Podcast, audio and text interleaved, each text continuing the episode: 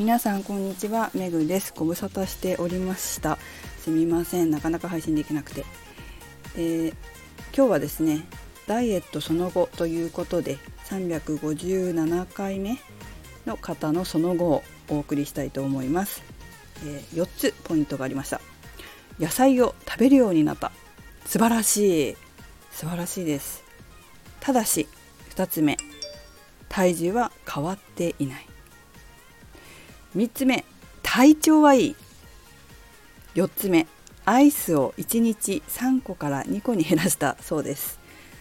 素晴らしいですね、まあ、体重変わってないとおっしゃってましたけど体調がいいってすごくいいじゃないですかね。あとはこうアイスを減らしたということで摂取カロリーも少し減ったのではないでしょうか。これ今日は3つに分けてお話をしたいと思います。まず1つ目は野菜を召し上がるようになったということでサッカー選手なんかもよく言ってますけど野菜をたくさん食べるようになってから怪我をしにくくなったということをねよく聞きます。やはり野菜に含まれる抗酸化成分もありますしビタミンやミネラルなんかで体のこう機能がよく働くようになってくると体調は良くなりますね。で健康診断とかの結果が良くない方もそうですけどやはり体が良くなってから痩せていく人というのは多いので是非このまま野菜を続けて召し上がっていただきたいなというふうに思います。健康のためにもね是非食べてください。それから2つ目、えっと、体脂肪も見た方がいいのかなというふうに思いました。あの栄養バランスが良くなることで筋肉がしっかりつくようになってで体重が減らないんだけど体脂肪が減ってるっていうこともあるんですよね。っていうことはどういうことかというと、まあ、体の構成要素が変わったっていうことです。これね私も本当に経験したことがあるんですけど体重そんなに変わらないんですよ。でも体脂肪が減ってくんですよ体重変わらないのそれどうしてかっていうと筋肉がちゃんとつくっていうことなんですよねで筋肉がしっかりつくようになって、まあ、ついてで逆に脂肪が減った。筋肉が増えて脂肪が減ってプラマイゼロ。みたいなこともあるんです。で特にスポーツしてる人ってそういうこと多いので体脂肪率も測ってみるといいんじゃないかなっていうふうに思います。あの体重見ちゃう方ってすごく多いんですけどやはりこう体で何でできてるのか自分のその体重の構成要素は何なのかっていうところが一番本当は大事になってくるので体脂肪で50キロなのか筋肉が多くて50キロなのか中身が全然違うわけですよ。そうするとどっちの人の方が痩せやすいですか太りにくいですかって言ったらやっぱり筋肉の多い人の方が今後の人生の中でもやはり今後のって変ですね年を重ねた時でも食べても太りにくかったりちょっと運動すればすぐに戻ったりっていうことはあるけれども筋肉少なくて体重が体脂肪で多いっていう方はやはりちょっと食べたらまたすぐ太っちゃうっていう風になるのでやはりその構成要素体を構成するものがまた体体重かな？体重が何で構成されてるのかってことはすごく大事なので是非そこもチェックしてもらいたいなと思います。というかね私の経験なんですけど私3030 30ぐらいの時か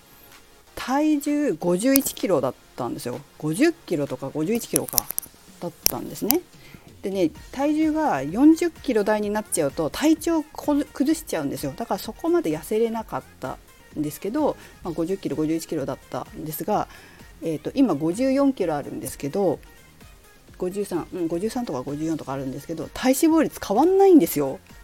だからその時よりも3キロぐらい増えてるんだけど脂肪じゃなくて筋肉で増えてるんですよね。で筋肉って言っても多分私見たことある人分かると思うんですけど何ていうのかな。そんなあのムキムキしてないと思うんですよ。3キロ分のあの筋肉どこみたいな感じだと思うんですけどだつけ方？筋肉のつけ方もあると思うのでどこにつけるのかっていうのもあると思うんですけど体脂肪率とも見ないと本当分かんないんですよ。もし私が体脂肪率見ないで体づくりをしていたら多分ね体重増えちゃった。えでも見た目全然違うけどってなってると思うんですよ。だって昔よりも引き締まってるの明らかに分かるんですよね。引き締まってて、えーと、脂肪もすごい、まあ、昔よりちょっと少ないかなっていう感じですけども。で足も筋肉でムキッとしてないし昔より体型はいいんだけれども体重は増えてるみたいな。でも体型はいいんですよ。昔よりも全然いいんですよ。若い頃よりもね。なのでこう体重だけ見ちゃうとわからないことが結構あるので体脂肪率も見て脂肪は減ってるんだなっていうことは分かっておいた方がダイエットに挫折しなくて済むと思います。やっぱりこうなんか体重減らないダイエット頑張ってるのになかなか減らないっていう人って挫折しやすいんですよ。でももしその体重の中身が脂肪は減ってたっていうことになったらちょっと違うと思うんですよね違うと思うんですよねっていうかやっぱり私はそういう指導をしたいなと思うしそういうことは本当にあるのでね体重は減ってないんだけど体脂肪がすごい減って体型がめちゃくちゃ良くなったみたいなことはあるのでそこら辺をね、えー、取り組んでいただくとなお体型が良くなるんじゃないかなというふうに思います。で最後3つ目でこれは一番最初に話した体調のこととちょっとリンクしてくるんですけど体調が逆にこう悪いと体脂肪が増える人っているんですよ。で体調が悪いと痩せるタイプと、まあ、太るタイプといるという感じですかね。これ、まあ、肉体的ストレスっていう感じで、まあ、普通に表現するんですけど、まあ、肉体的なストレスだけじゃなくて、まあ、精神的なストレスもそうで精神的なストレスを受けて痩せるタイプと太るタイプがいます。で皆さんどっちか分かりますか？ご自分で。私は完全に太るタイプなんですよ。精神的ストレスでもかなりあの太るっていうか体脂肪が増えるのすごい分かるしこの間実は中指を怪我したんですで中指を怪我してめちゃくちゃ痛いんですよでめっちゃくちゃもう触れ触れないっていうかねもう触れただけでうわ痛いっていうぐらい痛いんですけど、まあ、これが何日か続いててもう完全に体脂肪増えてるの分かるんですよ。もう見た目がもう全然違うわけ。むくんでると思ってこの痛い痛み肉体的なこのストレスでもやはり精神的なストレスでもストレスに対抗するホルモンなどがあの出やすいのかまあねホルモン測ったわけじゃないから分かりませんけどこういったそのストレスに対抗するためのホルモンも、まあ、糖質コルチコイドっても言いますけど、まあ、その他にもあると思いますけどね、えー、そういったホルモンでこう体をに脂肪をためやすくなるっていうことがあるので、まあ、そういった反応が出やすい人っていうのは、うん、肉体的なストレスだったり精神的なストレスで太るようになってしまうかもしれません。まあ、それだけじゃないですよ。まあ、そのストレスかかることで、えー、体をなかなか動かせなくなってしまったとかね、まあ、精神的ストレスであの落ち込んでじっとしているとかっていうと活動代謝も下がってしまいますし肉体的ストレスでも同じですけど、ま、活動代謝が下がったりっていうこともあるのでこう普段こう動けるところがなかなかこう精神的にやられてて動けないなとか